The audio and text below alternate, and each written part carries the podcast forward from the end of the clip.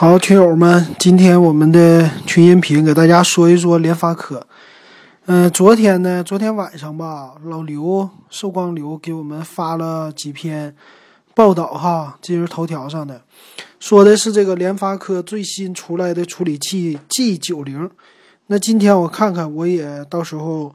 嗯、录一期节目说一说这 G 九零。但咱们今天群音频呢，咱们先来讨论一下哈。主要是群友一些质疑呗。呃，联发科呢，从它的报道上来说，说是 G 九零和七三零骁龙的，呃，跑分方面挺猛的，然后说玩游戏啊也挺猛的，延迟也低。那它这张图呢，也宣称哈，G 九零有一些新的技术。这些新的技术，比如说，呃，最新的旗舰的大核。呃，然后游戏方面的优化，因为它这次开的叫 G 开头嘛，呃，平时呢都是 P 系列、A 系列，这回是 G 系列。你可以看出来啊，Helio 系列呢，他们家就不玩 X 了，呃，之前都是 P 呀、G 呀、A 呀啊，现在，那可以说它就是联发科的定位不往高端上了，就是在中端走了，所以它走的这个定位和呃华为的有一点不同。然后这次主打呢，一个是游戏，一个是网络延时。网络呢推出一个双路 WiFi，啊，就是不容易掉线，还有可以将来可以连两个 WiFi 的啊。呃，剩下的呢就是一些什么说画质的更新啊，负载的调控啊，别的就没什么太多的了。所以看起来呢，它的卖点还是叫为游戏而生的一个终端处理器。呃，说是下个月红米会出来，那这个联发科到底怎么样哈？我看你们今天有一些的争论啊，咱们刚才谁发的图？午后狂睡啊，发的那个图挺有意思的，一盒干活，七盒围观，这联发科的啊，就是看起来盒多，因为他们家之前出过十盒的嘛，看起来盒挺多，但是性能不强啊。然后高通呢是。多核打天下是吧？多核一起上，但是苹果呢，看起来一个核大妈都能干很多事儿。那为什么会这样呢？其实现在这些，呃，处理器啊，联发科现在越来越被大家所慢慢的忘记了哈。然后还有几个叫瑞芯微呀那些处理器的芯片，他们走的路线慢慢开始不同了。比如说瑞芯微，就现在好像是被。被那个紫光收购了吧？他们走的路线呢是做一些嵌入式的设备了，比如说控制的，呃，什么广告屏啊，地铁闸机好像还没有，广告屏居多。呃，不知道其实那个分众传媒那些，就你电梯里看到的广告屏是不是就是他们的处理器啊？给你在背后提供的支持啊。然后另外呢，还有一些就是。呃，联发科，然后还有一些这个处理器芯片，他们走的路线，联发科呢走的这路线本来是在手机领域挺好的，嗯，入门入行最早，然后和高通对着干，和苹果都不下于这个他们的实力，但是呢，后来因为它太注重的就是跟厂商之间的合作了，而且主打低端机，它的价位一直没上去。怎么冲击高端都冲不上去，而且这高端呢反而被拿来当中端机来用，所以他们家也发现了，因为你就算是冲击，无论你冲击什么手机，最后你的定价都你的定价都决定了你这个处理器的定位，所以他们的处理器呢卖出去，它定不了什么太高的价格吧，大家市场接受的就比较小。也就像那红米要冲击高端似的，有点这种感觉，所以他们家现在搞得也不太好。然后最好的呢就是华为了，华为自己家的处理器呢搞得，嗯，自己的东西自己做，别人说不上话，那我就用在高端，反而呢把他们家麒麟九八零给推向一个呃高端处理器的这种角色风格了哈。然后逐渐的慢慢被大家接受啊，就知道九系列就是高端的。当然，它前面都经历过这几代的变化了，中间出的问题也慢慢的有一些了。比如说，呃，它的实际性能不一定那么强，游戏兼容性，然后一些发热，其实这些都是一些处理器会遇到的问题。那现在这联发科出来新东西怎么看呢？嗯，其实联发科呢最近一直市场都不太稳定啊，就是价格啊什么的卖的也不是特别多，这跟整个手机市场的环境还有大家抛弃它有关系。啊，真正和他合作的厂商，之前的什么 OPPO、vivo 啊，现在也都是转向了骁龙。呃，红米呢，之前也是跟联发科有合作的，但去年呢，就 A 系列，啊，出来一个，就红米的 Play，别的系列也都是骁龙。所以看起来高通现在慢慢的是一家独大。那这次呢，你看啊，联发科的一个定位啊，就定位在游戏的了。其实联发科他们家有一个问题啊，他们家的定位一直都没给自己冲到特别高端，他寻求的走的这个路线呢，就是中端的，而且非常实用的一个路线。这个路线呢，就是我们的手机厂商需要什么我就做什么，但是呢很偏科。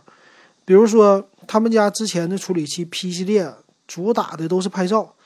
那我要的是大像素的支持，我要的是这个拍照 AI 的算法。所以他们家呢，看起来推出的都是针对市场需要的，哎，尤其是适合 OPPO、vivo。OPPO、vivo 那个时候处理器是很弱的，但是呢，他们家宣称的拍照效果很好，所以当时卖的人呢，很多都是卖它这个拍照、拍照能力啊，看起来支持的呃什么双摄呀、虚化呀，然后又是大像素，以这个方面的卖点来冲击市场，然后。带着联发科处理器就这么卖，因为联发科在某一方面，就这些方面，它一偏科，就可以给它带来一个低成本，然后呢，别人还可以接受的这种情况啊。但是联发科呢，其实，嗯，它要是一直玩这种中端价位呢，或者稍微低端一点的，它还是会有一些市场的精耕细作的话啊。所以现在你看出来，他们家这回又推出的 G 系列。这就不足奇怪了。G 系列呢，走的就是这种的路线，诶，主打游戏了。这回啊，就把某一方面又给放大了，也能看出来，你其实最近的手机啊，也无非就是两方面，一个是游戏方面，一个是拍照方面，就这两个方面开始慢慢突出。但它不会主打省电的，他也知道他家那个谁家的技术现在也不能主打到省电这种，所以没人敢这么说。那这次它的这个游戏性到底怎么样呢？我觉得它自己的定位又跑分了哈，跑分是一个问题。嗯，其实主打跑分跟那个什么那些比啊，没有什么一个太大的优势。跑分强不代表它整个处理器就强。那用过这么多的处理器，应该差不多知道了。那它主打的这个游戏性呢，给人家外人的感觉，就咱们一般。这种听友看，一般老百姓看啊，其实我感觉它的这个处理器没有什么太大的一个吸引力，或者感觉科技含量并不是那么特别的高，啊，这是由他们的一个宣传的形象定位给大家的。你本身就是一个属于做廉价机的处理器，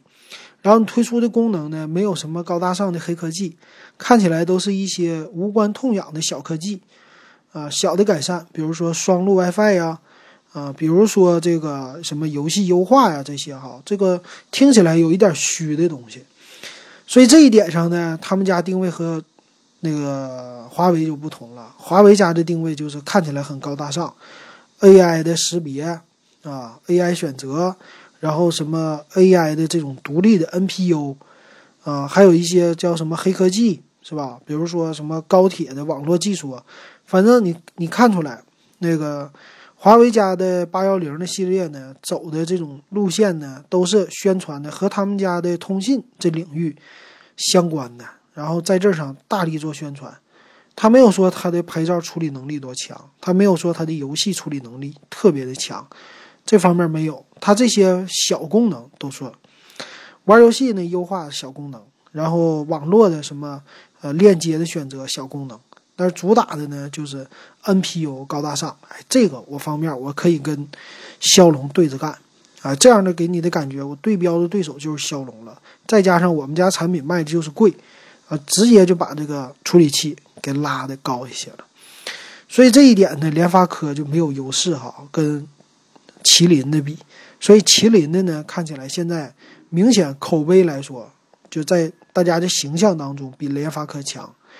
然后还有一个联发科的弱点是它的网络的弱点，就是它网络的连接性啊，这个跟骁龙确实没法比，跟麒麟也没法比。